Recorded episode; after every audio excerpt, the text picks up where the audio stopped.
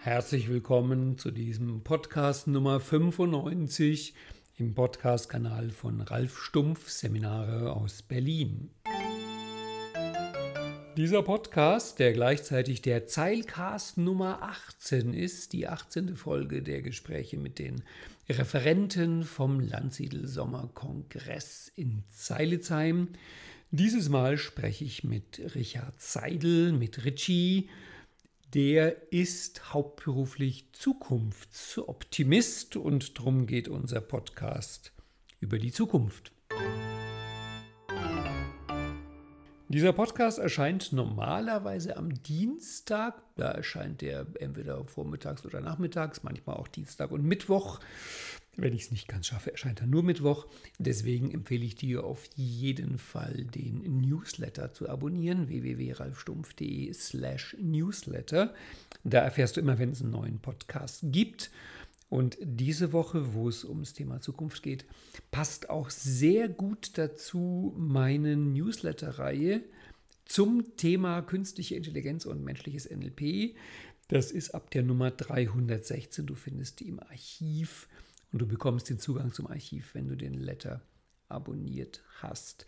Dieser Podcast erscheint als Audio auf www.ralfstumpf.de slash podcast, auf Spotify, auf iTunes, auf den üblichen Kanälen und diese Woche auch wieder gleichzeitig als Video auf dem YouTube-Kanal. Link steht unter dem Podcast in der Beschreibung. Und jetzt viel Spaß mit Richie und mir bei unserem Gespräch über die Zukunft, in die Zukunft und aus der Zukunft.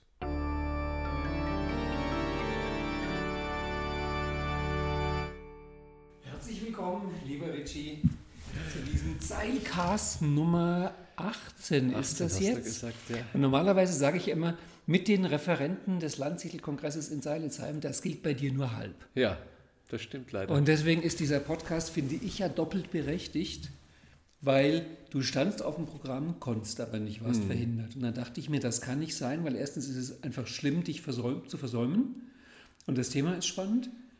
Und ich habe dich gefragt, willst du trotzdem kommen? Du hast gesagt, ja. Da Jetzt bin ich hier. Da wusstest du noch nicht, wie lange die Bahn fährt. ja, das stimmt. War eine lange Reise heute.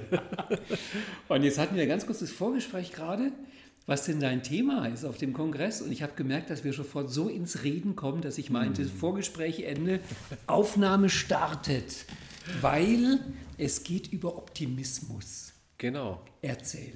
Ja, also der, der Vortragstitel und mhm. auch so mhm. das Thema, mit dem ich äh, äh, unterwegs bin, ist das Thema Zukunftsoptimismus. Mhm. Äh, ganz einfach aus dem Grund, weil ich glaube, davon haben wir viel zu wenig gerade. Ja. Äh, wir schauen gerade viel zu schlecht auf die Welt äh, und auf die Zukunft und das, was uns er, äh, erwartet. Und ich glaube, das führt zu, zu, einer gewissen Angststarre oder Fruststarre auch bei, bei Einzelnen, bei uns als Gesellschaft. Und mhm. da möchte ich gerne mhm diese Krusten aufbrechen und ein bisschen inspirieren und motivieren, wieder so an den Horizont zu blicken. Du kennst Sisyphus? Ja, das wäre ein guter Begriff. es gibt ja von, von Camus dieses eine, diese eine Geschichte über Sisyphus, wo er sagt, man muss sich Sisyphus als glücklichen Menschen vorstellen. Mhm. Ne? Mhm. Aha, so wirkst du auch. Ja, also ich, ich bin da auch also, unermüdlich. Du, du, bist ja, du bist ja kein Deutscher, von der ist er ein bisschen leichter. Aber eigentlich der Gedanke, die Deutschen optimistisch zu machen. Ja. Du magst dicke Bretter. Ja, also ich bin, ich bin Wiener, ne? da ist das jetzt auch nicht so weit her. Ne? Das ist jetzt auch nicht so gerade der, der, die Imbrunst des ja. Optimismus dort. Ja. Du, du hast selber gesagt, dass du ja, das merkt man ja auch, du bist ja optimistisch. Ja. Wieso? Ich meine, du gibst selber zu, es ist ungewöhnlich. Ne? Es ist ja, ungewöhnlich, es ist, dass heute einer rumläuft ja. und optimistisch ist. Ja. Wieso bist ja. du es? Also ich, ich glaube, das, das ist bei mir so ein bisschen geprägt aus der Kindheit. Mhm. Äh, ich habe als, also als wir in Österreich damals das erste Mal Privatfernsehen bekommen haben, da äh, hat auf einem äh, Privatsender begonnen die Serie The Next Generation Star Trek. Und meine Mutter und ich, wir waren total Feuer und Flamme dafür. Jetzt muss ich mal als Halbtrekkie fragen, ist das die mit Captain Picard? Genau, das ist die mit Captain Picard ja. und äh, also Kirk habe ich auch ein bisschen geschaut, ja. aber das fand ich eher lustig. Aber äh, das, was ich dann da gesehen habe, so eine Zukunft, wo äh, quasi eine Föderation oder eine Gemeinschaft jetzt kein Kapital mehr hat, also nicht mehr um Geld agiert, sondern es geht nur mehr darum, sich selber weiterzuentwickeln mhm. und sich als Gemeinschaft weiterzuentwickeln, zu forschen und so. Und die ganzen Bedürfnisse sind alle gestillt. Da habe ich gedacht, das ist eine super Sache. Und äh, das hat mich damals immer so fasziniert, weil es im Endeffekt geht es ja immer gut aus, ne? das ist eine Folge auch. Ne? Und äh, die Probleme waren immer so vielschichtig und trotzdem hat Picard und seine Mannschaft oder alle, die da auch in diesem Universum tätig sind, immer es dann geschafft, das Ganze so zu drehen, dass es mhm. wieder gut vorwärts geht. Und dieses ganze Universum hat mich so abgeholt und ich glaube, das hat sich so eingebrannt als äh, Optimismus-Gen in mir.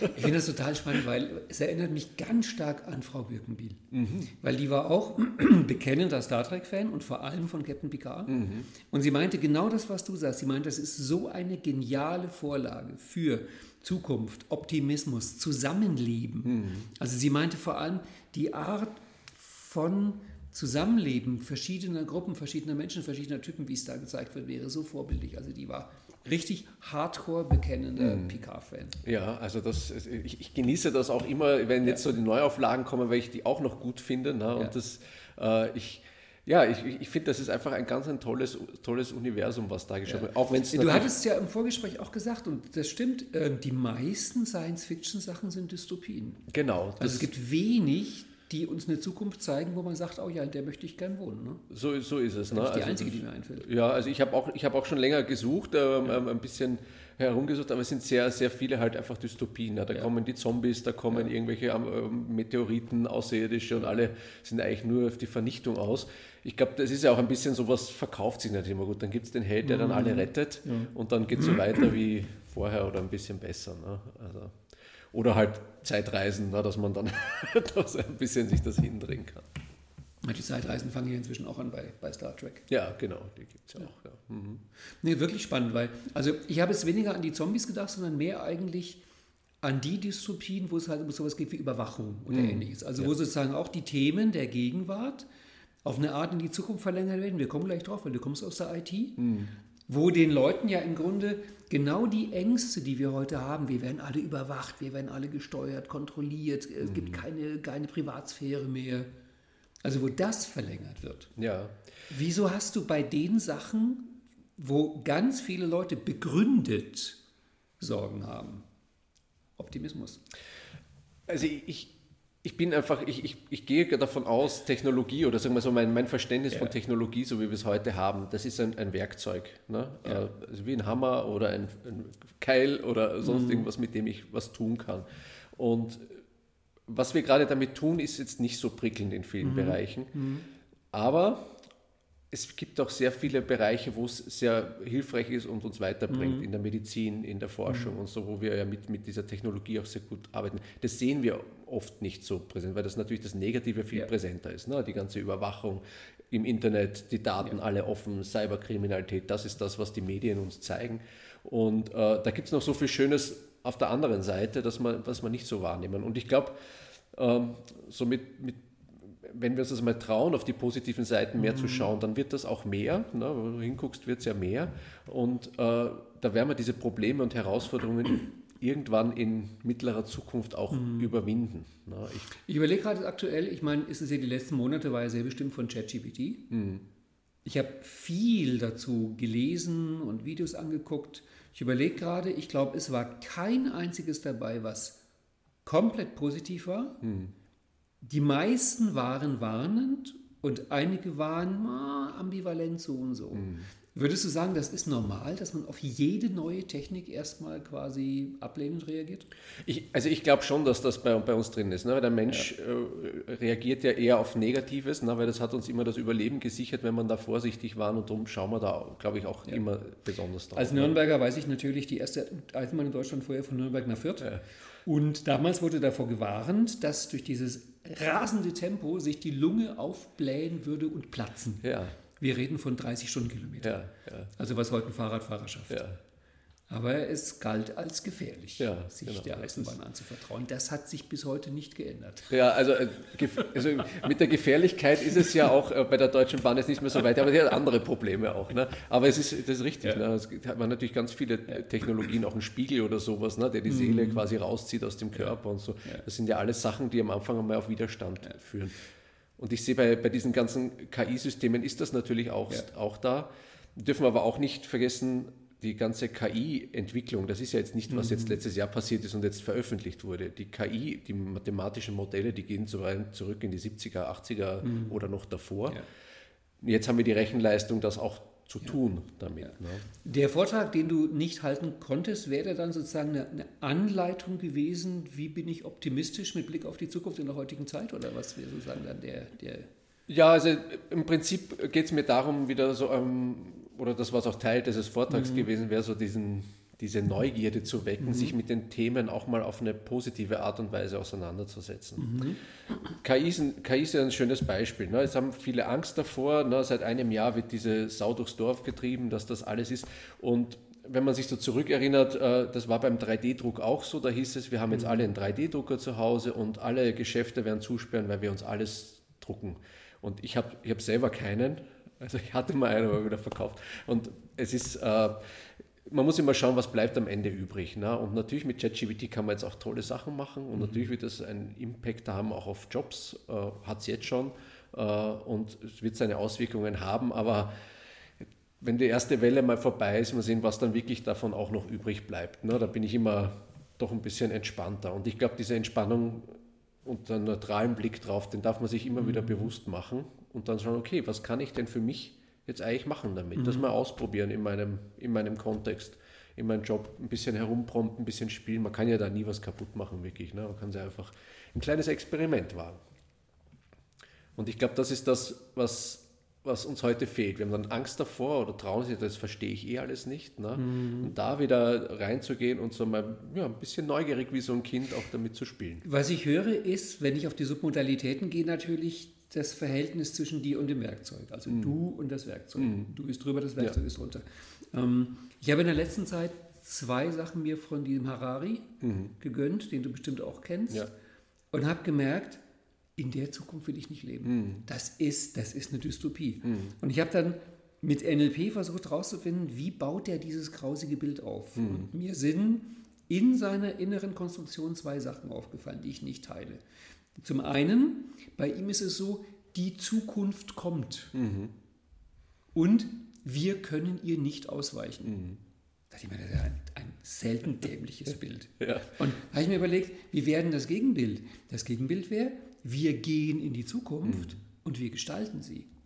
Und ich glaube, das ist das, was du genau. siehst, oder? Genau, also so. Aber die meisten haben das Bild, das kommt und wir können ihm nicht ausweichen. Genau, also das ist auch etwas, was wir gerade sehr, einfach diese Passivität erleben ja, wir halt ja. auch. Ne? Wir sehen, oh, die wollen alle unsere Daten im Internet, oh, Dings, und man fühlt sich so machtlos diesen ganzen, ganzen Dingen auch ausgeliefert. Ja. Ne?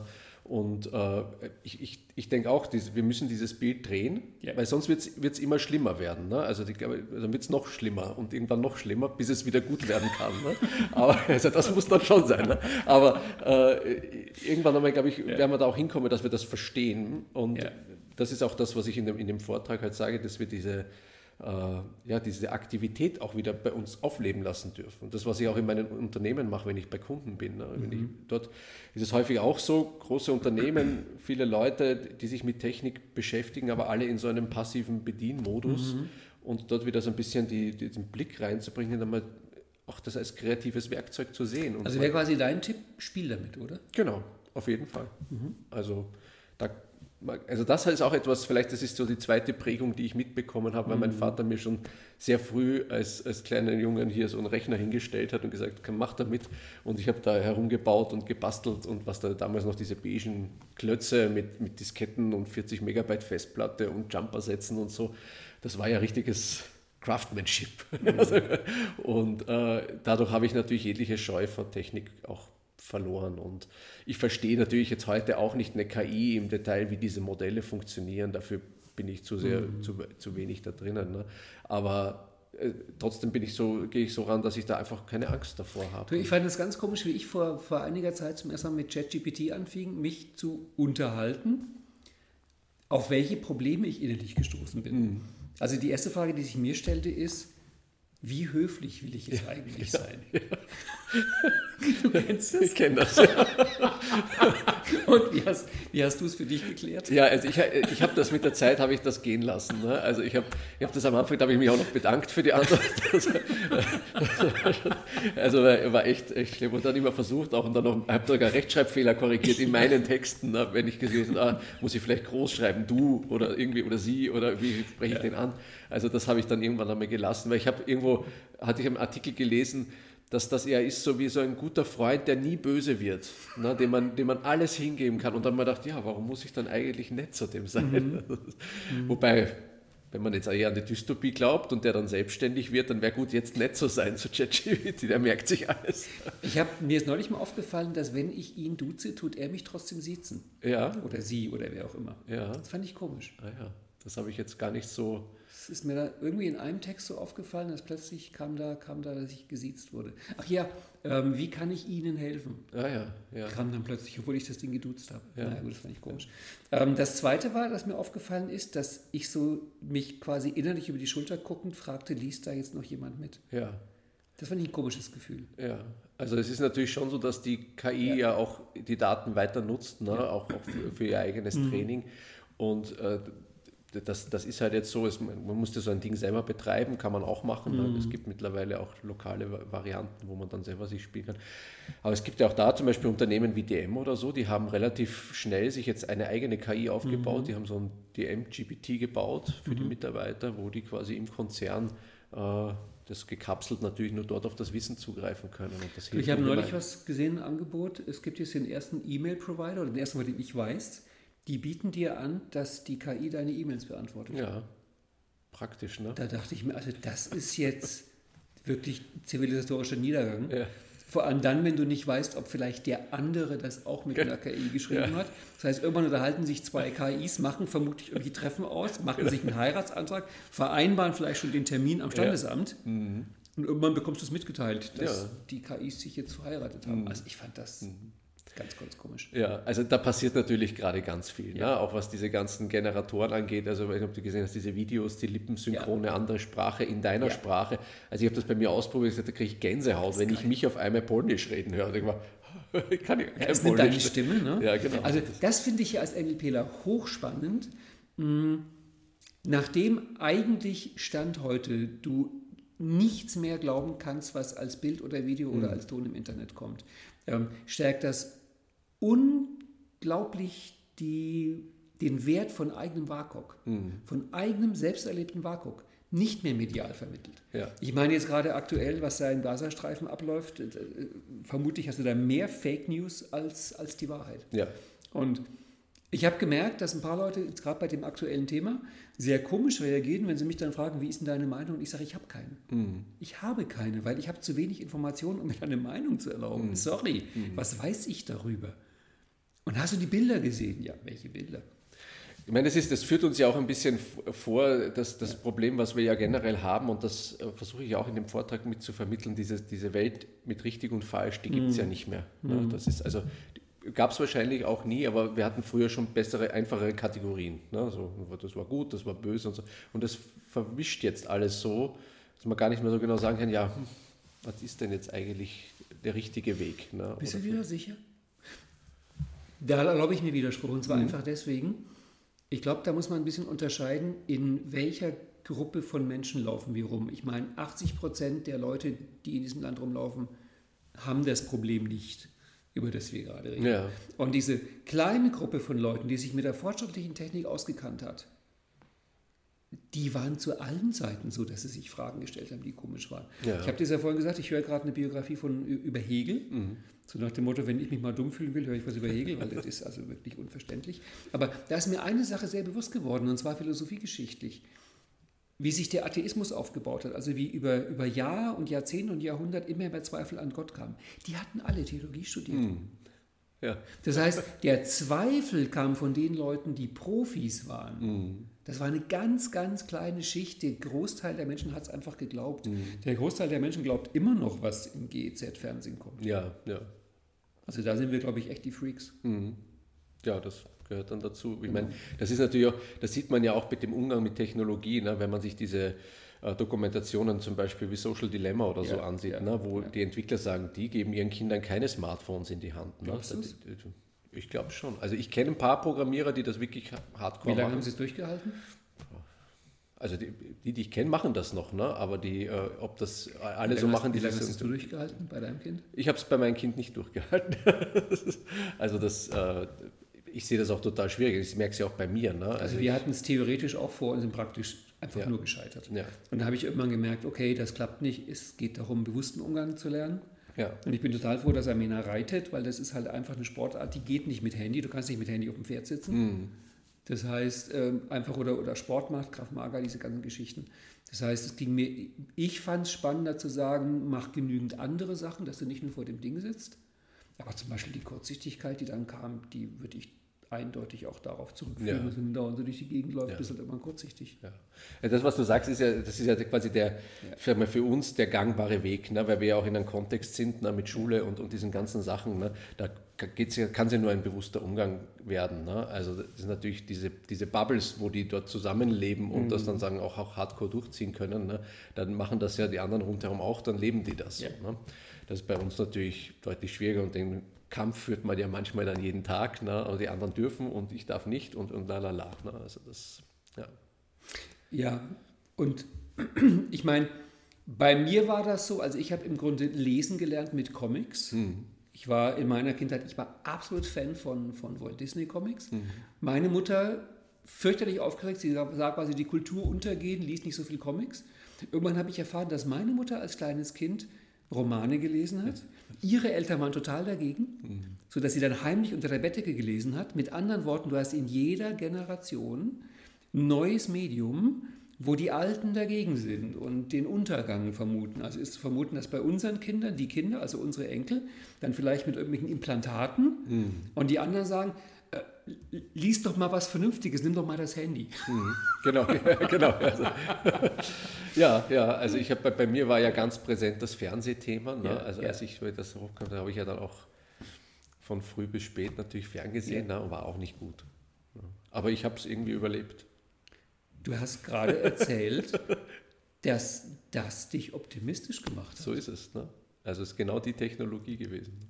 Also ich wollte gerade sagen, das heißt von daher, du bist jetzt ein lebendes Beispiel gegen den Kulturpessimismus, ja. wo alle dachten, das Abendland geht unter, weil es Privatfernsehen kommt. Mhm. Hat es dich zu dem Menschen gemacht, der du heute optimistisch bist? So ist es. Ne? Ob das Privatfernsehen das heute noch leisten würde, weiß ich nicht. okay, ähm, aber ich vermute mal, dein Zukunftsoptimismus bezieht sich ja nicht nur auf sowas wie Medien, oder? Das mhm. wäre ja. vermutlich ein großer, wichtiger Teil, aber ich schätze mal nicht alles, oder? Nein, also es geht natürlich ganz viel um, um, um, um Technologie, aber nicht nur ja. eben Software, sondern auch quasi alles, was ich meine, wir können auch damit die Ozeane sauber machen oder wir können ja. Das Energie hätte ich jetzt als nächstes Thema, hätte ich dieses, genau da wäre ich hingegangen, weil du kennst ja auch Spiral Dynamics mhm. und da stelle ich fest, dass wenn es um dieses Thema, Thema geht, Ökologie im Großen, also Klima ist halt ein wichtiges Unterthema, sich ja im Grunde die Fraktion, die eine technische Lösung glaubt, entsetzlich kloppt mit denen, die sagen, nein, am besten zurück ins Mittelalter. Mhm. Ähm, findest du, da gibt es eine Lösung, mit der man mit Leuten ins Gespräch kommen kann? Also das, das nehme ich auch immer stark wahr. Für mich ist es auch genau dieses, das, die zwei Pole, die ich so ein bisschen zusammenbringen möchte, weil also ich, bin, ich, ich mag die Technokraten nicht, die jetzt nur ja. sagen, Technologie ist die Lösung für alles. Und auch die, die nur auf der Wiese sitzen und meditieren und sagen, lass mich in Ruhe mit dem Ganzen, das, das funktioniert auch ja. nicht. Also wir brauchen irgendwo beides. Ne? Und diese Integration, die, die ist natürlich mit Reibung verbunden mhm. und mit, mit, mit Dialog und mit Kommunikation. Und das ist auch das, was ich in den Vorträgen immer wieder versuche, auch zu adressieren, dass wir quasi beide Seiten brauchen, ne? diesen menschlichen naja. Aspekt und diese technologische Seite. Du hast hier eine Bühne, du kannst das gerne adressieren, weil ich bin an der Lösung sehr interessiert. Ich stelle nämlich fest, die meisten Leute glauben eins von beiden ja. und finden das andere komplett absurd. Ja, ich, na, ich weiß nicht, ob so absurd, also ich, nehme ich jetzt nicht so wahr, äh, dass es komplett abgelehnt wird, sondern mhm. ich, ich finde, man kann schon die Dinge auch, auch aufzeigen. Vielleicht ist das auch ein bisschen dann meine, meine optimistische Art, die das mhm. dann einfach, einfach mitbringt, dass man diese, diese Technikverteufelung einfach auch mal so ein bisschen auflöst, mit dem man Positivbeispiele bringt, so mhm. wie zum Beispiel mhm. Ocean Clean, Clean Up oder jetzt äh, Batterierecycling äh, funktioniert mittlerweile. Gibt es Verfahren, die wirklich unheimlich viel da wieder zurückholen von dem Lithium, von dem Aluminium, mhm. das, was die Batterie so, so, so schlecht macht auch. Ne? Also da entwickelt sich weiter. Und diese, aber diese Beispiele sind sehr häufig gar nicht präsent. Mhm. Ne? ich habe mal einen wunderschönen Text gelesen, da hat einer geschrieben, das wäre doch toll, wenn wir was hätten, womit man CO2 aus der Atmosphäre entnehmen kann am besten umwandeln in einen Feststoff und idealerweise noch so, dass man daraus später wieder Energie gewinnen kann. Ach so, das gibt es, das heißt Baum. Genau. das ist ein Baum. ja, genau, genau. Ich fand das, ich fand das ja. so verblüffend. Ja. Wenn du einen Baum so beschreibst, denkst hm. du, es ist eigentlich Hightech. Hm. Der kann genau das, was wir bräuchten. Hm. Aber sobald du sagst, du willst es quasi technisch machen, gibt es genügend Leute, die sagen, das ist monströs. Ja, ja.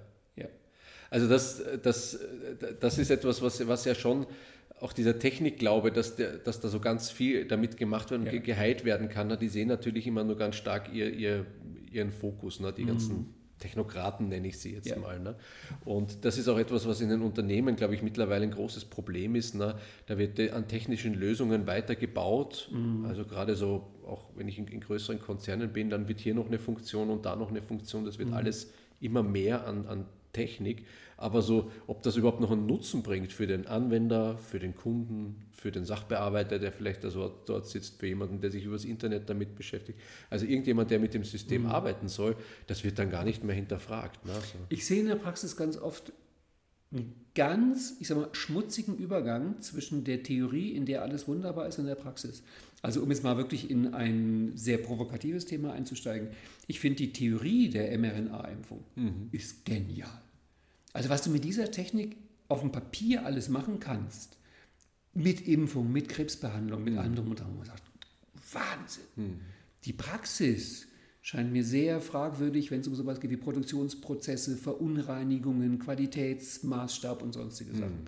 Und da habe ich oft das Gefühl, dass die einen es komplett verteufeln, ist Teufelszeug, die mhm. anderen sagen, das ist die Erlösung der Menschheit, aber dass es irgendwo ganz konkrete Probleme geben kann mhm. in der Produktion an der Maschine, weil da vielleicht irgendein Typ an dem Tag nicht aufgepasst hat und einen Knopf falsch eingestellt mhm. hat. Das geht immer irgendwie völlig dran vorbei. Ja, ja. Das ist eine völlig andere Gegend, also eine völlig andere Frage als die Frage, ob die Technik jetzt gut oder schlecht genau, ist. Genau, ja. Das sind ja dann häufig auch eher dann die Prozessthemen, ne, die, ja. dann da, die dann da sind. Und da braucht es natürlich gewisse Standards, dass das dann auch, auch, auch ja. gut in die Welt kommen kann, sowas. Ja. Ne?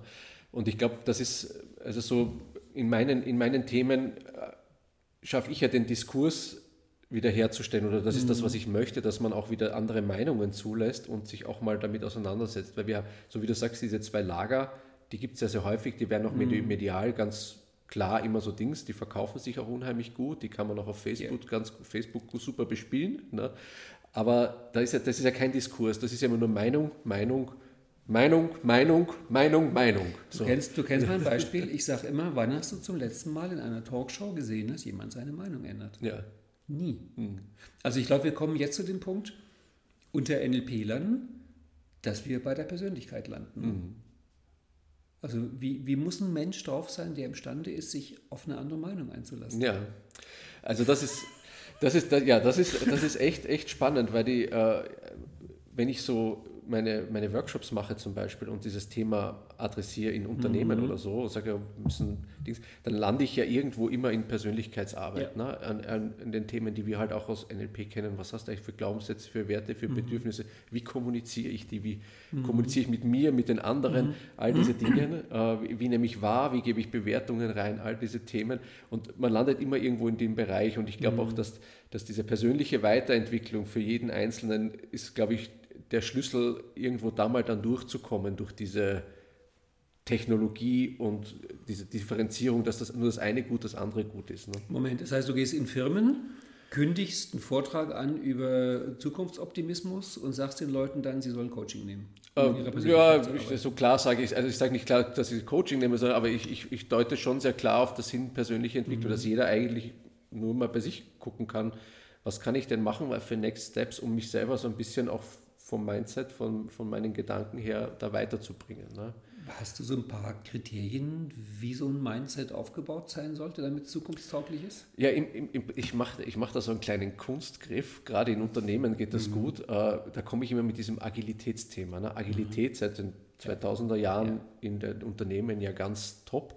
Und de facto, ich habe irgendwann mal draufgeschaut und gesagt, da ist ganz viel Parallelen zum NLP drinnen. Mhm. Ne? Also es geht auch dort ganz viel um Kommunikation, um die Wahrnehmung, was für Werte haben wir als Team, was für ein, was für ein Mindset habe ich. Und dadurch kann ich das, kann ich da so einen fließenden Übergang mhm. schaffen mit einem Wording, das die verstehen und wollen, wo die Manager sagen, hier, super Agilität, das brauchen wir alles. Ne? Und in Wirklichkeit äh, schiebe ich da meine, meine NLP-Methoden rein. Und das, was ich da in, in, in, diesen Workshops dann vermittle, ist, ist das Thema, einfach hier auch wieder mutiger zu sein, ne? zu, mhm. zu sagen, einfach mal, was man meint und diese Meinung auch gut zu kommunizieren und eben nicht nur so mhm. bäh, am Kaffeeautomaten rauszubrezen, sondern äh, auch in einem Meeting zu sagen, okay, ich sehe das anders, ich würde das gerne so machen. Ne? Und, und äh, auch diese ganzen äh, anderen Themen, diese Neugier, diese Experimente mhm. wagen, ne? sich zu reflektieren. Ne? Im Agilen heißt das Retrospektive, man schaut, was hat man die letzten zwei Wochen gemacht. Ne? Im Prinzip ist das etwas, das kann ich ja für mich ständig tun. Ne? Was mache ich mhm. eigentlich gerade, was habe ich gerade gemacht, wo kann es für mich weitergehen. Ne? Und über diese, diese Mischung kriege ich das in den Unternehmen ganz gut rein. Ich wollte gerade fragen, wie sind deine Erfolgsquote? Also ich meine persönliche ist sehr deprimierend. Also ich kann es gleich drüber reden, aber ich mhm. erstmal ja, deins. Ja. Also ich habe ich hab ein so ein, es kommt immer so ein bisschen drauf an. Ne? Mhm. Das ist immer, ich würde sagen, Berater ja eh auch gerne, ne? kommt immer drauf an. Also es, es gibt auf Unternehmen, gerade dort, wo noch jüngere Menschen auch dabei mhm. sind, äh, da fällt das so auf fruchtbaren Boden. Ne? Die, die lechzen auch so ein bisschen nach dem Thema mhm. und wollen dann auch, auch selber. Das merke ich dann relativ stark, weil die dann schon selber Themenideen haben, die in die Richtung gehen. Und irgendwer hat mich dann auch dort mal ertappt, das war so eine Workshop-Reihe und dann nach dem vierten Workshop, ich gesagt, sag mal, du machst mit uns hier Persönlichkeitsentwicklung. Und ich so, Fuchs. gut, gut erwischt. Und das Ganze war aber unter agiles Mindset mhm. äh, gebrandet und, und, mhm. das ist natürlich auch eine, eine, ein Doppelnutzen. Aber es gibt natürlich schon auch Unternehmen, das, da sind Strukturen zum Teil so festgefahren, dass es echt schwierig ist, mhm. da auch sagen wir, diesen Samen in den Boden reinzukriegen und noch ein paar Tropfen Wasser drauf zu tun. Was ich oft feststelle, ich habe jetzt, ich höre wirklich Hörbücher und Lesbücher quer durch den Gemüsegarten. Also das ist für mich der lebensveränderndste Tipp von Frau Birkenbiel, den ich je bekommen habe, wo sie meinte, man soll regelmäßig sich mit Informationen konfrontieren, die dem eigenen, der eigenen Weltanschauung widersprechen. Mhm. Und das mache ich super regelmäßig. Mhm. Also ich habe hm, eine Karte von der Berliner Stadtbibliothek, wo man kostenlos Hörbücher ausleihen kann. Ja. Und das Lustige ist, die meisten sind immer vorbestellt, sind also immer ausgeliehen. Und die haben halt immer nur zwei oder drei Exemplare. Deswegen ja. habe ich eine Riesenliste von Sachen, wo ich denke, könnte ich mal hören. Mhm. Und von den paar, die dann immer frei sind, nehme ich irgendwas Absurdes. Mhm. Wo ich denke, das würde ich mir nie kaufen. Mhm. Aber ist ja kostenlos, also ja. höre ich mal rein. Ja. Und Perlen darunter. Und ich habe da neulich eins gehört, ich lasse jetzt mal den Titel und die Autorin weg, die hatte die Idee, wie kommt man, ist so von ihrem Fall, wie kommt man mit den Rechten ins Gespräch? Also mhm. die Idee war, gute Gespräche mit Rechten führen. Da dachte ich mir, das ist schön, gute Gespräche freut mich mhm. und gerade zwischen den Lagern. Und dann fängt sie an und sagt, ja, das, was sie zu dem Buch gebracht hat, ist, dass sie erlebt hat, sie war bei einer Freundin und der Papa von der Freundin war rechts. Und dann haben sie sich unterhalten, das Gespräch wurde sehr patzig und laut, irgendwann ging der Papa. Und eine Woche später hat der plötzlich geflüchtete Menschen zum Grillen eingeladen und hat jetzt mit denen befreundet und hat seine Meinung geändert. Und drum hat sie das Buch geschrieben, weil sie möchte möglichst vielen Leuten helfen, dass sie auch schaffen, dass die Rechten von ihrer Meinung wegkommen mhm. und die Welt so sind, wie es ist, wo ich dachte, danke. Mhm. Im Vorwort schon ganz klar gemacht, ins Gespräch kommen ja. hieß für sie, du siehst es falsch, ich sehe es richtig. Mhm. Wie kann ich dich mhm. freundlich von meiner Meinung überzeugen? Mhm. Und das meinte ich mit meiner Erfahrung sind, Viele Leute sagen, sie sind offen für ein Gespräch. Mhm. Aber ich stelle oft am Anfang die Frage, unter welchen Umständen wärst du bereit, deine Meinung zu ändern? Mhm. Dann reagieren manche patzig. Mhm. Wieso? Ich habe doch recht. Und genau, dann ist ja. seine, deine ja, Meinung. Also, dass Leute wirklich sagen, okay, ich habe das wirklich falsch gesehen. Mhm. Also so kon konkret äh, mhm. hat mir das keiner gespiegelt, aber ich merke es ja im Verhalten auch. Ja. Ne? Also ich finde, es gibt im, in diesem ganzen agilen Konstrukt im Unternehmen gibt es einen schönen Mechanismus, wo man, wo man das merkt, mhm. dass, dass das anders ist, auch wenn sie es vielleicht noch nicht sagen. Und zwar, es gibt da äh, so ein Daily Stand-up, heißt das meistens so. In der Früh stellt man sich einem mhm. zusammen und dann erzählt man, was hat man gestern gemacht, was macht man heute, wo habe ich Probleme. Also etwas, wo ich mich offenlegen muss, wo ich Offenheit zeigen muss. Und das ist am Anfang, wenn die das nicht wollen, dann manchmal, ja, dann kommen irgendwelche Platzhalter, die dann erzählt ja. werden. Ne? Und dann gibt es aber irgendwann den Moment, wo, man, wo die anscheinend gemerkt haben, ja, das, das bringt doch was. Ne? Und dann blubbert das so raus. Ne? Mhm. Dann, dann merkt man allerdings, und das ist dann immer so, ich nenne das immer so ein bisschen ketzerisch, dann sind die umgefallen. Ne? Also sie gehören jetzt mit dazu. und äh, äh, da kann ich dann richtig mitzählen, mhm. ab, abhaken, wer, wer, wer da soweit ist. Also man, man merkt das, finde ich. Äh, ja. Aber würden die wahrscheinlich auch nicht zugeben. Ne? Sondern da, da, da, kommt dann eher so ein, ja, klar, machen wir das so. Ne? Das hätte man immer schon so machen sollen. Ne? Und ich habe das eigentlich auch schon immer gedacht. Ne? Okay. Ja. Das ist ja ohnehin das Beste, dass man dann im Nachhinein behauptet, dass man eigentlich immer schon dieser neuen ja. Meinung war. Wenn man das kurieren will, muss man Tagebuch führen. Ja. Dann hat man es irgendwann schriftlich, was man zum selben Thema vor fünf oder zehn Jahren geglaubt ja. hat. Ja. Ja. Das habe ich auch mal, ich, ich glaube, das war sogar in dem. Äh, in dem Buch von Harari mal drinnen. Mhm. Der hat das auch gesagt, dass er quasi die, die einzige valide Quelle für die, für, für die Kriegszeiten sind die Tagebücher ja. von damals. Ne? Weil alles, was sagen wir, Historiker da so reinbauen, da, da entsteht natürlich viel. Es ist eine Sache, die mich unglaublich tolerant gemacht hat, weil ich erinnere mich noch wirklich sehr gut, welchen aus heutiger Sicht Blödsinn ich vor 15, 15, 20 Jahren mhm. verzapft habe. Mhm. Also mit, mit völliger Überzeugung ein Zeug erzählt, wo ich heute sage, das war überhaupt nicht fundiert, mhm. kein bisschen reflektiert, aber voller Überzeugung. Mhm. Also wenn man, ich finde, wenn man sich selber bei einigen großen Irrtümern im Leben ertappt, ist es eigentlich nicht mehr möglich, andere Leute abzuqualifizieren. Ja. Ja, also das, das trägt schon so zu so, so, einem Toleranzverständnis dann auch dabei. Na, das ist, also ich habe das in der IT auch häufig gemerkt. Na, also es war auch damals ich habe ja früher als Fachberater da gearbeitet, bin da rein und habe gesagt, ja, so machen wir das, das ist jetzt das Thema, zack, ich weiß, wie der Hase läuft ne, und äh, da meine Dinge auferzählt. Und wenn ich das heute überlege, wenn ich mir die Unterlagen anschaue, die ich damals gemacht habe, mein Gott, das kannst du keinem zeigen. Gott sei Dank haben die dich nicht verklagt. Also, also, und das, das, das, das entspannt natürlich dann schon auch. Ne? Und ich, ja, weil sind wir wieder bei Frau Birkenbiel, die hat immer gesagt, wir Deutschen, vielleicht auch die Österreicher, haben halt ein sehr heikles Verhältnis zum Fehler. Hm, ja das stimmt. Also das, das ist ja auch etwas, was, was ganz, ganz schön ist, weil ich in der, in der Softwareentwicklung ja tätig bin, mhm. auch ganz viel und dort sehr viel auch in der Qualitätssicherung, also wo es darum geht, Fehler zu vermeiden oder die zu finden in Software. In Software gibt es Fehler? Ja, das soll vorkommen. hin und wieder schleicht sich einer ein. Ne? Also, also meine, meine, meine Lieblingssoftware ist ja Microsoft Teams. Ne? Also ich habe die noch nicht zehn Minuten am Stück lauffähig gehabt, aber also da gibt es ja ganz, mhm. ganz viel zu tun und ganz viele Mechanismen da auch rein, mhm. reinzugehen. Ne? Und eine Software hat per se immer Fehler.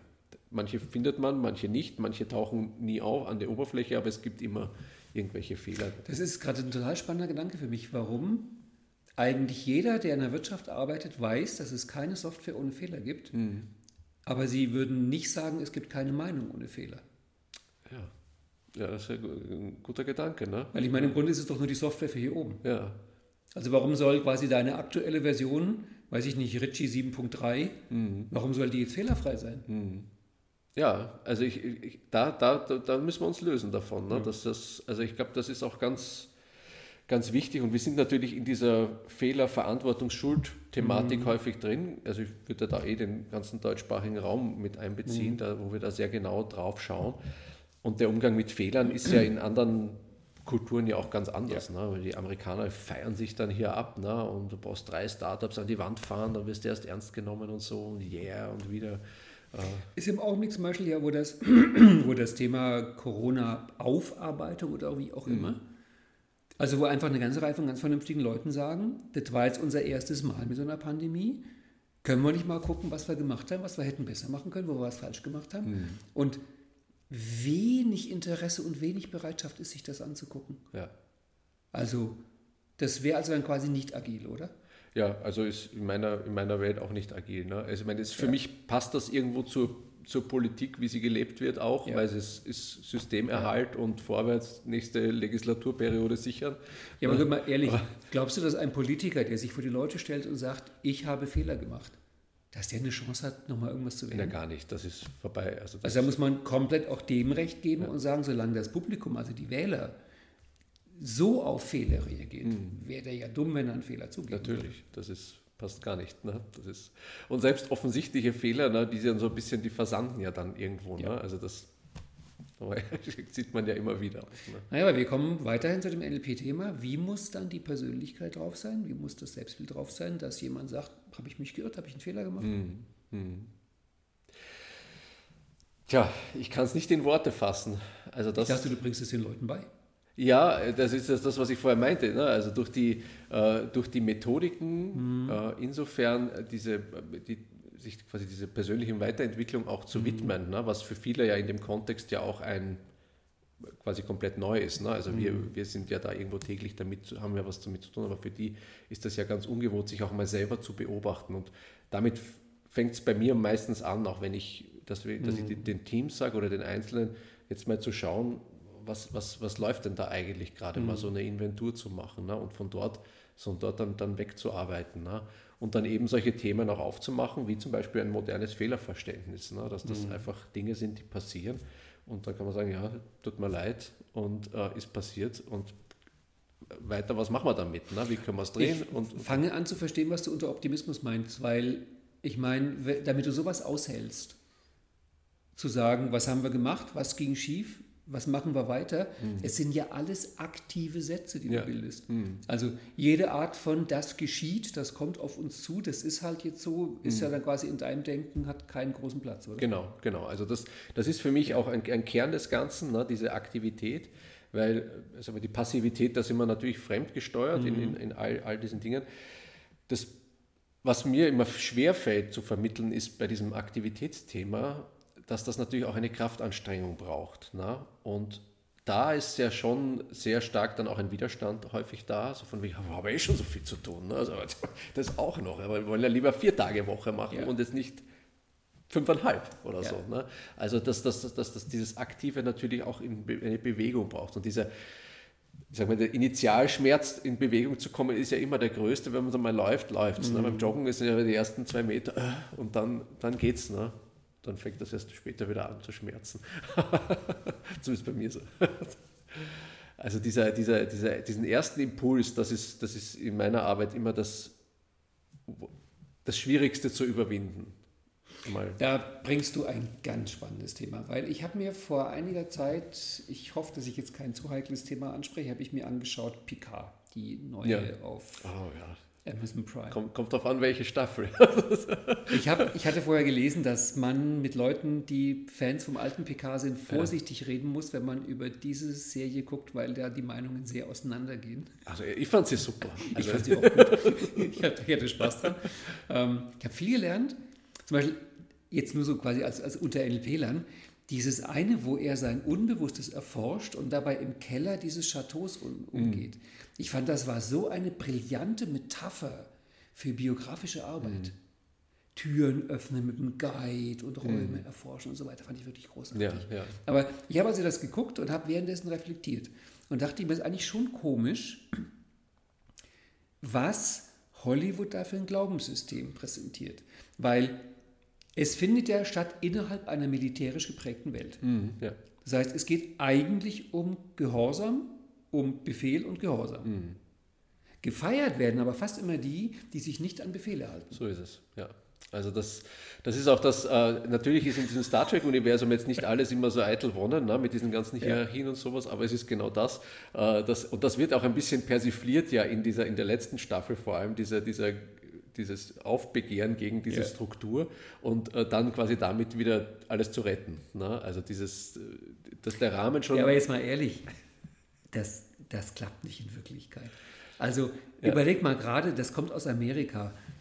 Ich habe nicht das Gefühl, dass Amerika, Deutschland genauso, jetzt das Land ist, wo du ganz dolle viel Zustimmung bekommst, wenn du dich nicht an Vorgaben und, und, Strukturen und dann, weiß ich nicht, keine Maske trägst oder sowas in der Richtung, um mal ein konkretes Beispiel aus einer ja. Zeit zu bringen, die, die sehr von Strukturen war. Ja. Also da dachte ich mir, es ist komisch, die Filme feiern Leute, mhm. Die eigene Entscheidungen treffen und gegen Strukturen und mhm. gegen Vorschriften gehen im praktischen Leben. Mhm. Boah. Ja, deswegen gefällt uns das ja so gut im Film, ne? weil das ist etwas, was wir nicht so ja, haben. Ja, aber ne? sagst du nicht gerade, dass eigentlich brauchen wir für Zukunftsoptimismus die Fähigkeit, auf Strukturen auch mal zu pfeifen? Ja. Auf Vorgaben? Ja, ich glaube, also das ist, das ist das, was ich versuche ja in den Teams zu fangen. Einen gewissen Spielraum haben die ja, mhm. wo sie sich bewegen können ja. oder wo sie nicht gesehen werden und wo so eine Keimzelle entstehen kann und ein Experiment gelingen kann, mhm. ohne jetzt einen Rechtsbruch damit zu begehen. Und, und also das ist eher so dass das Herangehen, was, was, ich, was ich dann gut finde, da wirklich so, eine, so ein Nukleus entsteht, ne, der dann quasi was präsentieren kann, wo sagt, okay, das so wollen wir weiterdenken, so mhm. wollen wir mhm. weitermachen. Und wenn der Gedanke dann sich mal, der meandert sich dann so durch. Und das habe ich, das habe ich lustigerweise letztens erst in einem Unternehmen, da kam von anderer Seite, ja, wir haben hier äh, von, also da habe ich so eine technische Methode irgendwann mal reingebracht mhm. und die kam von ganz anderer Seite wieder zurück. Und dann war das schon in der, so in der DNA irgendwo, fand ich, ja, das ist ja unseres. Und dann habe ich gesagt, ja, okay, ne, alles fein. Ne? Hauptsache, ist, Hauptsache, ihr macht mhm. diese Sachen so. Ne? Und es gibt schon einen gewissen Bewegungsspielraum. Ne? Also ich mhm. glaube, ich glaub, es ist auch jetzt die bei uns gar nicht so die Möglichkeit jetzt natürlich, dass man äh, irgendwas niederbrennt und aufbegehrt. Ne? Das ist, ist immer kulturell, glaube ich, nicht so, so gut. Aber ich glaube, im Kleinen zu beginnen, bei sich in der Familie, im Unternehmen, im Team, in den Projekten, mhm. ne? bei sich selbst drinnen mit seinen ganzen äh, Mitspielern, die man da so drinnen hat, äh, dort zu beginnen, diese Aktivität zu pflegen und, und zu schauen, okay, was, was kann ich tun, wo kann ich meine Grenzen so sukzessive aufbringen. Und du hast es so schön gesagt im, im, im Vorgespräch auch, äh, du siehst für die nächsten Jahre eher schwarz mhm. und, und dann weiß, also dann, dann wieder schön. Ne? Äh, und ich glaube, das ist das auch. Ne? Aber also, das geht natürlich, das wird jetzt keinen Erfolg bringen von heute auf morgen, aber das wird uns mehr Resilienz und mehr Optimismus bringen, mhm. dass wir diesen Wumms dann auch wieder mal ins Positive bringen. Ne? Also was mir auch wirklich enorm hilft, ist sich mit Geschichte zu beschäftigen. Mhm. Wie gesagt, ich höre gerade diese Hegel-Biografie und ich habe da eine Stelle jetzt gehört, die hat mich so, ich würde fast schon sagen, beschämt, weil da wird beschrieben, wie er Phänomenologie des Geistes geschrieben hat, das ist sein Hauptwerk. Mhm. 600 Seiten in zwei Jahren, wo der Autor des Buches sagt, im Grunde jede Seite reicht, um ein Leben lang darüber nachzudenken. Aber er hat das geschrieben in Jena, wo er die Professur hatte. Mhm. Er hat das geschrieben während des Napoleonischen Krieges. Mhm. Er hat das letzte Kapitel geschrieben, während die Stadt brannte. Mhm. Er war mit dem Manuskript, er hatte keine Kopie. Überleg mal, 600 Seiten Manuskript, er hat ja. keine Abschrift. Er hatte das Ding bei sich und rannte durch die brennende Stadt, mhm. wo ich dachte, eigentlich geht es uns gut. Mhm. Also sich zu überlegen, unter welchen Umständen mhm. zum Teil Leute ihr Leben gelebt haben und mhm. wie wir heute auf extrem hohem Niveau leiden. Also ja. ich mache gerne mal das Spielchen, dass ich überlege, ähm, in welcher Zeit hätte ich lieber gelebt? Ja. Wobei ich für mich die Regel definiert habe, es geht nicht um ein einzelnes Jahr. Mhm. Es geht um eine Lebensspanne von, sagen wir mal, 90 Jahre. Mhm. Ich darf die frei raussuchen, wann ich sie haben möchte in der Geschichte. Ich habe keinen besseren Zeitraum gefunden als den, ja. wo ich lebe. Ja. Also das, das, da, da sagst du was ganz Wichtiges, weil das ist, also was mir so einen, einen Boost auch gegeben hat, das auch, auch mehr zu bringen, ist, ich habe damals äh, gelesen Factfulness von Hans. Rosling, oh. ne, der ja Statistiken mal so, darstellt. Pflicht, und, Pflichtlektüre ja, für alle. Auf jeden Fall. Also das, das und die Videos auf YouTube. Genau, die, diese TED Talks, oh, ne, also toller ich, Präsentator auch. Ne? Knuddeln und sofort bin ich leider genau. tot, aber ja, ich ja. habe sofort irgendwie, ich möchte, ich möchte ein Kind von dir, so nach dem Motto. Ne? Genau, ne? und der einfach diese, die, auch darstellt, dass die Welt, die ist nicht so schlimm, wie sie uns jetzt im Moment vorkommt. Ne? Und meine, wenn man sich anschaut, wir hatten immer Krisen und wir hatten immer aus dieser Krise auch wieder was Neues entstehen lassen. Ne? Wir haben jetzt, glaube ich, noch die zusätzliche Herausforderung, dass wir einfach so eine vergegenwärtigte Zeit haben, in dem wir alles an, mhm. an Informationen in jetzt zur Verfügung haben. Und das wirkt natürlich noch einmal bedrohlicher. Ne? Aber ich, das ist eine Welle, das geht wieder. Ich habe neulich ein Interview gelesen mit irgendeinem Comedian, der hat gesagt, seiner Meinung nach ist Optimismus im Augenblick die radikalste Art des Protests. Hm. Da, da hat er recht. Hätte ich jetzt gar nicht gesagt, also bin ich auch radikal. Ja, das ist ein radikaler Protest, weil der meint auch, alle sehen alles negativ. Ja. Und ich glaube, jetzt momentan ist das stärkste Thema Klima. Mhm. Also wenn du dir da erlaubst zu sagen, wahrscheinlich geht es gut aus, bist du ja eigentlich schon fast schon kein Mensch mehr. Ja. Also ich glaube, wenn du dir so einen von diesen total verängstigten Klimaklebern denkst und jemanden, der sagt, ach, wir kriegen das schon irgendwie hin, wir haben auch andere Sachen geschafft. Die meisten werden eher auf der Seite von dem Klimakleber sein. Ja, also ich, auch da glaube ich halt einfach, da ist, also dass diese, das ist ja sehr abstrakt für uns allen, die Ja. Auswirkungen. Ne? Deswegen tun wir ja da auch jetzt gerade wenig. Ich glaube, da wird der Schmerz einfach auch noch größer sein müssen. Ja. Aber im Endeffekt werden wir das schon wuppen. Ich gebe zu, dass ich das genauso sehe wie du. Ja. Also ich merke, dass es mir unvorstellbar ist, dass dieses zähe Volk, die wir Menschen sind, also was wir alle schon geschafft haben, und ich würde fast schon behaupten, wir hatten schon andere Probleme. Oder möglicherweise hatten wir kein größeres Problem, aber wir hatten auch noch nie solche Möglichkeiten, damit umzugehen. Ja. Und vor ein paar hundert oder tausend Jahren eine Hungersnot war für die damaligen wahrscheinlich ein größeres Problem als das, was wir gerade haben. Wir haben ja die, die, die technischen Möglichkeiten. Aber es ist ja dieser seltsame Gedanke, den ich persönlich wirklich nicht verstehe, ist, dass gerade wenn ich an diese Projektionen glaube, was da geschehen soll mit dem Klima, müsste ich eigentlich zu technischen Lösungen greifen, um mich vor den Folgen zu schützen. Das müsste in meiner Welt mindestens so eine große Rolle spielen wie das Bekämpfen von Ursachen. Vor allem, wenn man das so sagt, hat eigentlich eh keinen Sinn mehr. Also irgendwo, da steigt mein Logikmodul aus. Ich glaube, also ich, ich bin mir gar nicht sicher, ob da, ob da wenig passiert. Ich glaube, da passiert schon viel an, an technologischer Entwicklung, jetzt zum Beispiel auch was vielleicht resistentere Pflanzen angeht oder irgendwelche Schutzwelle oder sonst irgendetwas, mit denen man die Dinge dann auch die, die, sagen wir, die Wirkungen wieder ausgleichen kann. Ich glaube, das läuft alles nicht unter diesem Label. Äh, Ich glaube, da, es läuft, es läuft da ganz viel, viel Forschung drauf hinaus, dass die Dinge entstehen. Ne? Und dann, wenn man sie dann braucht, dann kann man da auch irgendwas nutzen davon. Ne? Also ich, ich, ich glaube, ich glaube, das ist auch so etwas, das ist, das ist typisch da drinnen, dass, dass, dass man gar nicht so sehr so konkret darauf hinarbeitet. Viele Sachen passieren ja da auch eher zufällig oder werden dann irgendwo von anderer Seite mit reingenommen. Und gerade in der Technologie haben wir ja immer dann so, so Impacts, ach, und äh, was Neues, wo keiner am Anfang glaubt, das ist was. Ne? Also wie wir das iPhone das erste Mal in der Hand gehalten haben, dieser, das war ja, da konnte ja nichts. Also das war ein Glasziegel ne? und alle haben gelacht ne? und heute hat jeder eins. Ja. Äh, mit der Uhr und mit diesen, mit diesen Ringen und sowas. Ne? Die, die, die strömen dann wo rein, das kommt eigentlich eher so aus einer anderen Ecke mit rein und dann, dann ist es da und dann löst das auch was. Und ich glaube auch, dass, dass da noch, noch einiges uns quasi zur Verfügung stehen wird, was wir jetzt gar nicht auf dem Schirm haben. Das wird vielleicht nicht die KI sein, weil da gucken wir gerade alle hin, ne? sondern irgendwas anderes. Nachdem wir ja die Idee teilen, dass die nächsten Jahre vielleicht ein bisschen ruppig werden können, aber langfristig geht das Spiel gut aus. Hättest du eine Idee, weil ich hätte eine, aber ich würde deinen auch gerne erstmal hören, hättest du eine Idee, was jetzt genau die nächsten Jahre noch das Problem bei uns sein könnte und wenn wir das gelöst haben, warum es dann gut ausgeht?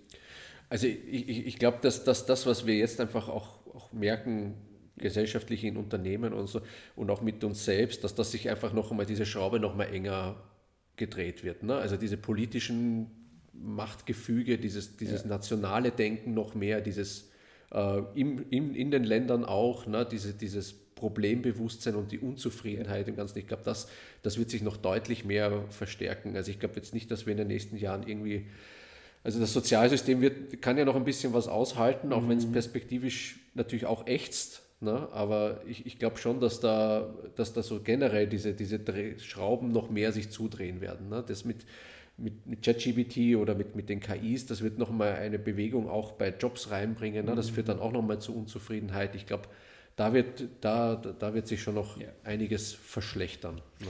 Äh, Dann sehen wir das gleich, weil ich glaube, auch die Hausaufgaben, die wir machen müssen, sind gesellschaftlich, sozial, kommunikativ. Da geht es nicht um irgendeine Technik, die fehlt oder sich komisch entwickeln muss. Es geht wirklich darum, wie wir vor allem miteinander umgehen. Also da Ja. sehe ich im Augenblick ein paar ganz ruppige Jahre vor uns. Und ich glaube, wenn wir das hingekriegt haben, also ich würde sagen, den, den Schritt ins grüne Zeitalter, gelungene Kommunikation. Also gerade was, wobei, ich meine, wenn ich gucke, also man sagt so leicht heute, wir werden so gespalten, es gäbe so Lager. Ich beschäftige mich gerne mit Geschichte. Es war nie anders. Ja. Also Hegel aus meinem aktuellen Buch, er zieht um in eine neue Stadt und schreibt ganz verwundert in irgendeinem Brief, also er, er war jetzt in der Kirche, in der katholischen, und er war ganz erstaunt, dass dieser katholische Geistliche in seiner Predigt überhaupt nicht auf die Protestanten geschimpft hat. Wo ich dachte, ach so mal, wenn der das schreibt, heißt das, es war normal, mhm. dass quasi in jeder Predigt über das andere Lager geschimpft wurde. Mhm. Da dachte ich sofort an heute rechts und links. Ja. Also da hat sich nichts geändert. Aber ich glaube, das muss sich jetzt ändern. Mhm. Also sehe ich genauso. Ja. Das, also ich, ich glaube auch, dass das ist und das, und das ist auch das, das wieder dieser, diese, was, was ich so unter dieser persönlichen Entwicklung sehe. Ne? Hier diese eigene Resilienz und die Toleranz auch dem anderen und auch wieder in so einen Dialog zu kommen. Ich glaube, das ist die Kompetenz, die wir aufbauen müssen. Ne? Also ich muss jetzt nicht jemandem beibringen, Programmieren zu lernen, aber ja. wieder mit Menschen zu sprechen. Das fand ich damals eine der besten Kritiken an diesem bildgewaltigen Film Avatar dass da einer geschrieben hat, es ist einfach komplett absurd zu glauben, dass eine so hochentwickelte Kultur, zum einen die Menschheit in tausend Jahren, zum anderen aber auch diese Navi, dass die überhaupt keine besseren Konflikttechniken haben als wir heute. Da dachte ich mir, da hat er eigentlich recht. Und da ist mir zum ersten Mal aufgefallen, dass wenn es um Fortschritt und Technik und Entwicklung geht, denken wir überwiegend an irgendwelche Maschinen. Mhm. Aber dass sich auch eine Gesellschaft fortentwickeln kann, mhm. Kommunikationstools, eben gerade Konflikttools. Mhm wie gehen wir damit um? Ja. Ich glaube, der einzige Bereich, wo es mehr oder weniger alle sagen würden, ist, ist Strafen. Hm. Also wir finden heute Körperstrafen barbarisch. Hm. Aber warum nicht, warum nicht zu überlegen, ob es nicht vielleicht auch Konflikttechniken geben könnte, ja. die völlig anders sind. Mhm. Und Umgang mit abweichenden Meinungen, würde ich sagen, können wir nicht so stolz auf uns sein heutzutage. Ja. Ja, widerspricht uns natürlich auch ein bisschen, aber da, da, das glaube ich, da müssen wir schon lernen. Sehe ich quasi genauso. Dann ist jetzt die Stelle, wo du sagst, wie. Also wenn ich, wenn ich das habe, schreibe ich ein Buch darüber, komme ich nochmal. Naja, weißt du, ja. Richard, ich sehe ich seh dich immer da in irgendwelchen Firmen sitzen, den Leuten mhm. das erzählen und dann kommt doch irgendwie eigentlich die Stelle, wo die fragen, wie geht's denn jetzt, oder? Ja. ja was sagst du denn dann? Ja, Gott sei Dank fragt mich das keiner. Ne? Oh, du meinst, das Video, das Video bringt dich jetzt erstmal auf Ideen? Genau, meine Kunden werden jetzt alle anrufen und fragen, wie machen wir das jetzt eigentlich? Pardon. Ja. Also, ich glaube, das, das, das fängt im Kleinen an. Also, wenn ich, wenn ich so Übungen mache, zum Beispiel, du kennst die wahrscheinlich, einer beschreibt von einem Blatt, dass nur mhm. er sieht, was er da sieht, ja. die anderen müssen das alle malen. Ne?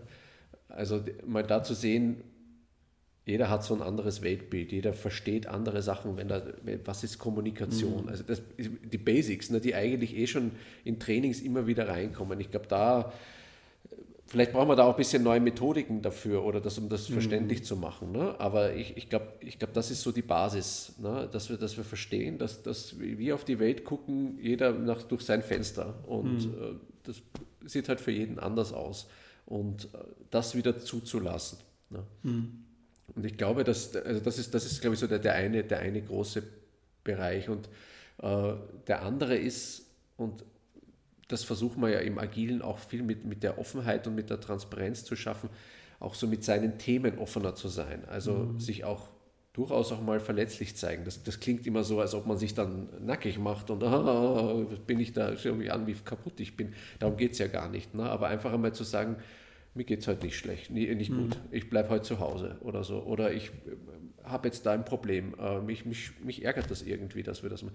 Die, also die ganz simplen Dinge, ich glaube, mhm. glaub, da müssen wir beginnen, weil das sind ja oft die Ursprünge für irgendwelche Konflikte. Ja. Ne? Auch der hat so doof geguckt, als ich das gesagt habe. Ne? So, und dann zwei Jahre später reden die kein Wort mehr miteinander. Ne? Und, und das aufzu, aufzubrechen. Mhm. Ne? Und äh, wir haben ja im NLP einige Möglichkeiten, dieses, diese Weltbildanschauung da auch ja, zu vermitteln. Und ich glaube, da, da muss man sich auch selber immer wieder auf die Nase, weil wir sind ja selber immer wieder betroffen durch unsere Filter, die dann mhm. wieder irgendwas einengen. Na, da immer mit einer Bewusstheit dran zu gehen und drauf, auf sich selber zu schauen. Und ich glaube, das kann man immer wieder bringen. Ne? Das ist nicht einmal gelernt und dann hat man das, sondern das muss, das muss einfach auch, auch laufend passieren. An der Stelle stimme ich dem Harari aus ganzem Herzen zu, dass er sagt, Meditation ist super wichtig. Mhm. Weil er definiert der Meditation sozusagen als die Erforschung von sich selbst. Mhm. Also, dass man sich selbst kennenlernt. Und ja. da bin ich komplett auf seiner Seite. Ja. Und ich glaube, das ist auch ein neues Thema gesellschaftlich. Ich meine, da hat im Grunde Sigmund Freud so richtig angefangen mit Unbewussten. Dann wurde es eigentlich in den 60ern zur Massenbewegung mhm. New Age und diese ganzen Sachen, diese ganze Übertherapierte. Das heißt, das ist wirklich jetzt gerade mal eine Generation. Ja. Aber ich glaube, das ist ein wichtiges Stück, dass wir da halt diese Welt, ich nenne das mal die Psychosphäre, Mhm. als Psychonauten anfangen zu entdecken. Ja. Weil wir da eigentlich eine neue Welt entdeckt haben. Ja. Das ist äh, schön, dass du das, das Stichwort noch bringst. Das äh, fand ich ganz schön von dem Team, was ich dir erzählt habe, was ich da über mehrere Workshops begleitet habe.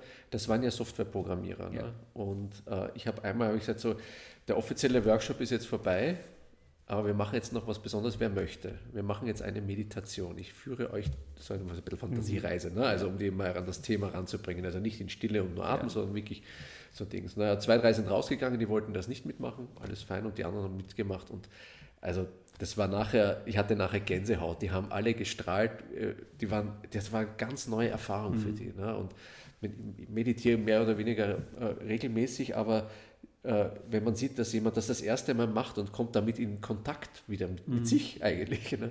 äh, das ist also ein Traum und da, ja, da mehr davon bitte.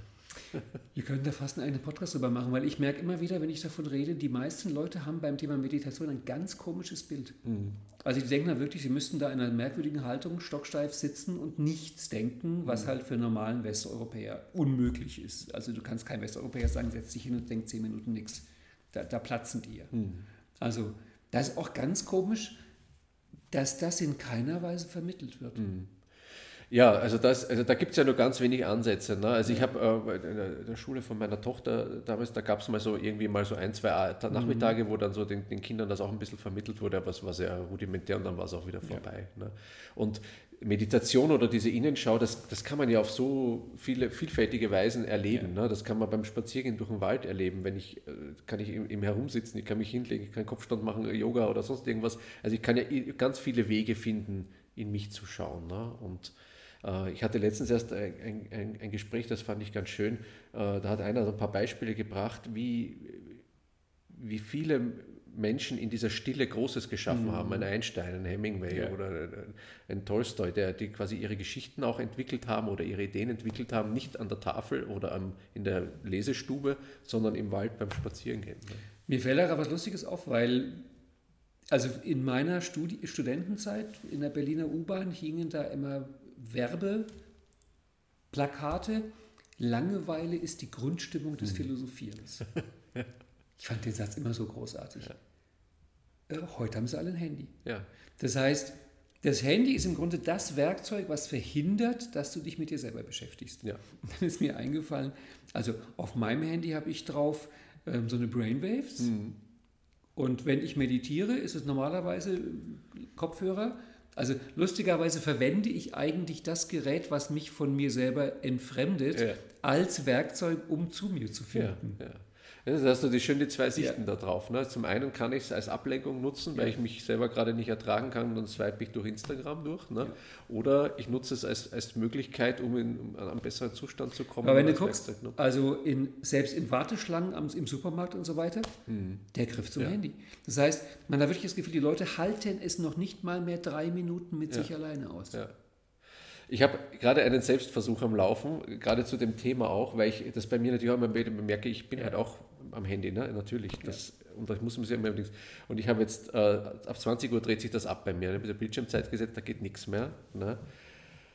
Und dann fällt einem das erstmal auf, ne, dass man so, wenn man, ach, guck mal schnell, oder beim Anstecken ans Ladekabel am Abend, ach, schauen wir nochmal schnell. Nee, jetzt nicht, du ist ja schon Bildschirmzeit. Also wie oft man, selbst an dem, äh, dem Zeitpunkt ab 20 Uhr, ne, wie oft ich da eigentlich sonst noch drauf geschaut habe. Ja. Ne?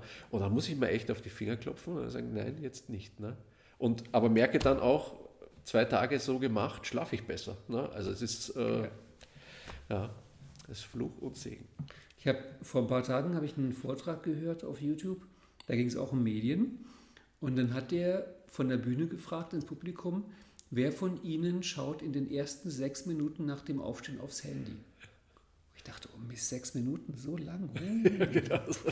Oh. Ja. Also ich habe es nicht neben dem Bett liegen. Das ist, das finde ich spooky, aber es ist sozusagen auf dem Weg von Bett in die Wohnung rein, kommt der Griff zum Handy und dann halt das Checken von dem, was ist in der Welt los. Das ist so vertraut, so Das ist so normal. normal. War, war früher nicht so. Ne? Nee.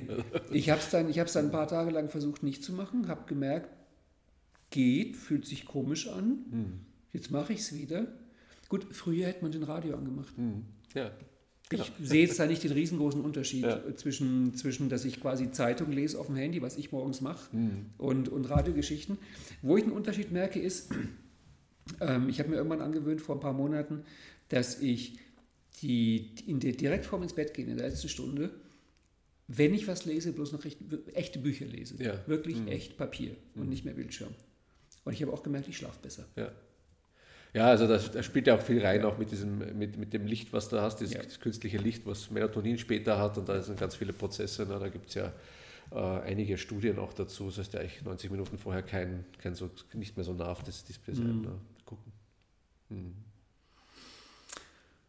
Der Vortrag meinte, und dem stimme ich zu, ähm, es ist eine romantische Idee, wie Heidegger in seiner Berghütte zu leben ohne Technik. Es ist vermutlich komplett unerreichbar für uns heutigen. Es gibt keinen anderen Weg als lernen, bewusst damit umzugehen. Genau, das ist also, ich, ich denke auch, ne, sich immer wieder auch darauf immer zu schauen, weil wie oft nutze ich das ja. Ding. Man sieht ja diese, die Statistiken auch. Ne? Man guckt vielleicht ja, ungern rein.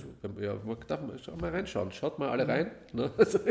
was ihr da so, was ihr da so ja. vertrödelt am, am, Tag und einfach um ein Gefühl dafür zu bekommen. Ne? Weil man ist oft erstaunt. Ich finde witzig, ist. wir kommen, also im Gespräch mit dir, es kommt immer auf dasselbe Thema, es kommt auf die Aktivität. Ja. Also jetzt schon wieder, also quasi du bist aktiv, du, du nutzt das Gerät aktiv und mhm. auch aktiv nicht. Also in deiner optimistischen Weltsicht ist sozusagen diese, diese passive Nummer gar nicht drin. Ne? Ja, ja. Ich möchte ja auch Gestalter sein. Ne? ich möchte mein Leben ja gestalten und meine Zukunft. Ja. Das.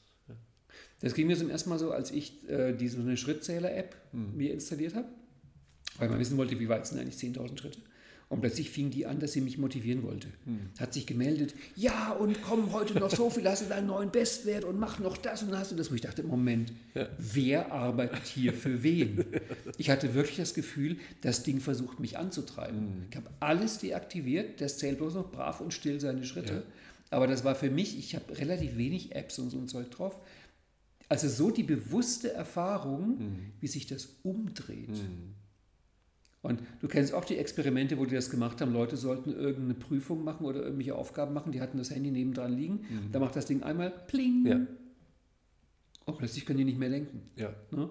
Also das war für mich auch der Haupteffekt nach diesem Film Social Dilemma. Ich habe sämtliche Benachrichtigungen ausgeschaltet. Mhm. Komplett. Ja. Absolut. Mhm. Oh, ist das. Das Dumm ist natürlich, das hatten wir heute ja auch, ja. dass manchmal Leute sauer sind, weil ich irgendwas nicht erfahre und die sagen, ich habe dir doch eine WhatsApp geschickt und ich sage dann, sorry, ich habe seit zwei, Wochen, zwei, seit zwei Stunden keine WhatsApps geguckt. Ja. Weil das macht bei mir nicht Pling. Ja, genau. Ja. Bei mir auch nicht. Also ich habe das auch alles weggedreht. Und das ist, so das ist, das ist einfach ja, wer steuert wen? Du sagst das ganz richtig. Ja. Ne? Wer ist eigentlich der Herr? Ja. Ne? Ist das das ja. Gerät, was Blink macht und ein neues Katzenvideo, juhu? Oder bin ich das und sage, ich möchte jetzt kommunizieren und dann nehme ich das in die Hand? Ne? Also ich, ich habe noch nicht mal, ich weiß gar nicht, was für ein Klingelton mein Handy hat. Das ist immer auf lautlos gestellt, mhm. vibriert äh, im, im, in einem gewissen Fall einfach noch. Aber ansonsten sind die Benachrichtigungen auch alle aus. Und ja, es gibt die, welche, die sind dann auch echt genervt. Ne? Aber mhm. so wie wir heute uns abgestimmt haben, wenn ich weiß, das ist jetzt was Wichtiges. Dann gehe ich auch auf Sendung. Ne? Dann, dann weiß ich, okay, wir müssen uns abstimmen mit, über WhatsApp mit dem Termin, ob das jetzt passt mit dem Podcast und mit der Bahn und allem drum und dran. Da werde ich natürlich nicht das Handy ausmachen und sagen, hey, hey la la la, ne? sondern ich nutze es wieder. Digital Detox. genau, genau. Geht jetzt gerade nicht. Wir können leider nicht. Ja. Und das heißt, man kann sozusagen deinen, deinen Gedanken wirklich zusammenfassen, Optimismus ist gleich aktiv nutzen und gestalten? Ja, ich finde ich, find ich super. Also so, so prägnant, äh, also habe ich das jetzt für mich auch noch nie gehabt, aber es stimmt. Also wenn ich das so auf meine ganzen Themen lege, ist das immer der Kern, ja. Das heißt, ich versuche es nochmal anders zu sagen, du verstehst, dass Leute dir vorstellen können, dass es schlimm kommt aber in deiner Welt ist es quasi undenkbar, dass wir es schlimm machen. Ja. Also du hast quasi so Glauben an dich und die Menschheit, ja. dass wenn wir das machen, wird es gut. Wenn wir es einfach laufen lassen, dann wird es fragwürdig. Ja, genau. Schön, schön zusammengefasst. Ja, das ist deine Idee. Ich finde ja. die, find die aber wirklich auch schön. Aber hast du mir gut gespiegelt, danke. Ja. gut. Ich sage, was ich immer sage, wenn die Kommentarspalten bei YouTube, äh, bei Spotify und, und iTunes kann man leider nicht die einzelnen Podcast-Folgen kommentieren. Das heißt, die, das Feedback gibt es dann, wenn es das gibt, normalerweise auf YouTube. Mhm. Wenn da viel kommt, gerne wieder. Ich fand es sehr spannend. Vielleicht mal einen eigenen Podcast nur über Star Trek. Gerne. Im Unterschied zu Star Wars. Ja, oh, ja, das wäre doch spannend. Da machen wir noch Aber- ein bisschen Storycode und solche Sachen. Ich meine, das, du kennst ja auch Frau Birkenbiel, die hat immer gesagt, wie wichtig das ist, sich mit Science Fiction zu beschäftigen, weil das halt so viele Ideen vorwegnimmt und macht. Und ihr Satz war immer das von der ersten, also von dem mit Captain Kirk, meinte sie, außer Beamen Mhm. und Warp ist alles Realität geworden, Ja. was die da drin hatten. Ja. Das fand ich mal so einen coolen Satz von ihr. Es ist alles wahr. Mhm. Und zwar nicht erst im Jahre 3000, sondern jetzt. ja, so ist es. Ja, ja. den Rest machen wir auch noch. Ne? Ich danke dir sehr. Ja, ich mich danke. Auf eine eventuelle Fortsetzung. Sehr schön, ich freue mich auch. Äh, wir winken jetzt, während ich hier das Video ausmache.